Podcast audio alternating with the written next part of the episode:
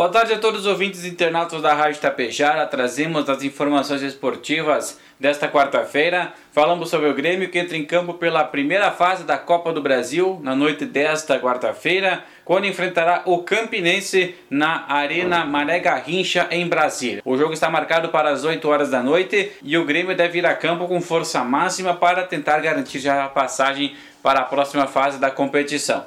Tricolor deve ir a campo com Adriel, Tassiano ou João Pedro, Kahneman, Bruno Alves e também Reinaldo. No meio de campo, Vila Sante, PP, Cristaldo, Vina e também Bitelo. E no ataque, Luizito Soares. Um empate garante o tricolor na segunda fase da Copa do Brasil.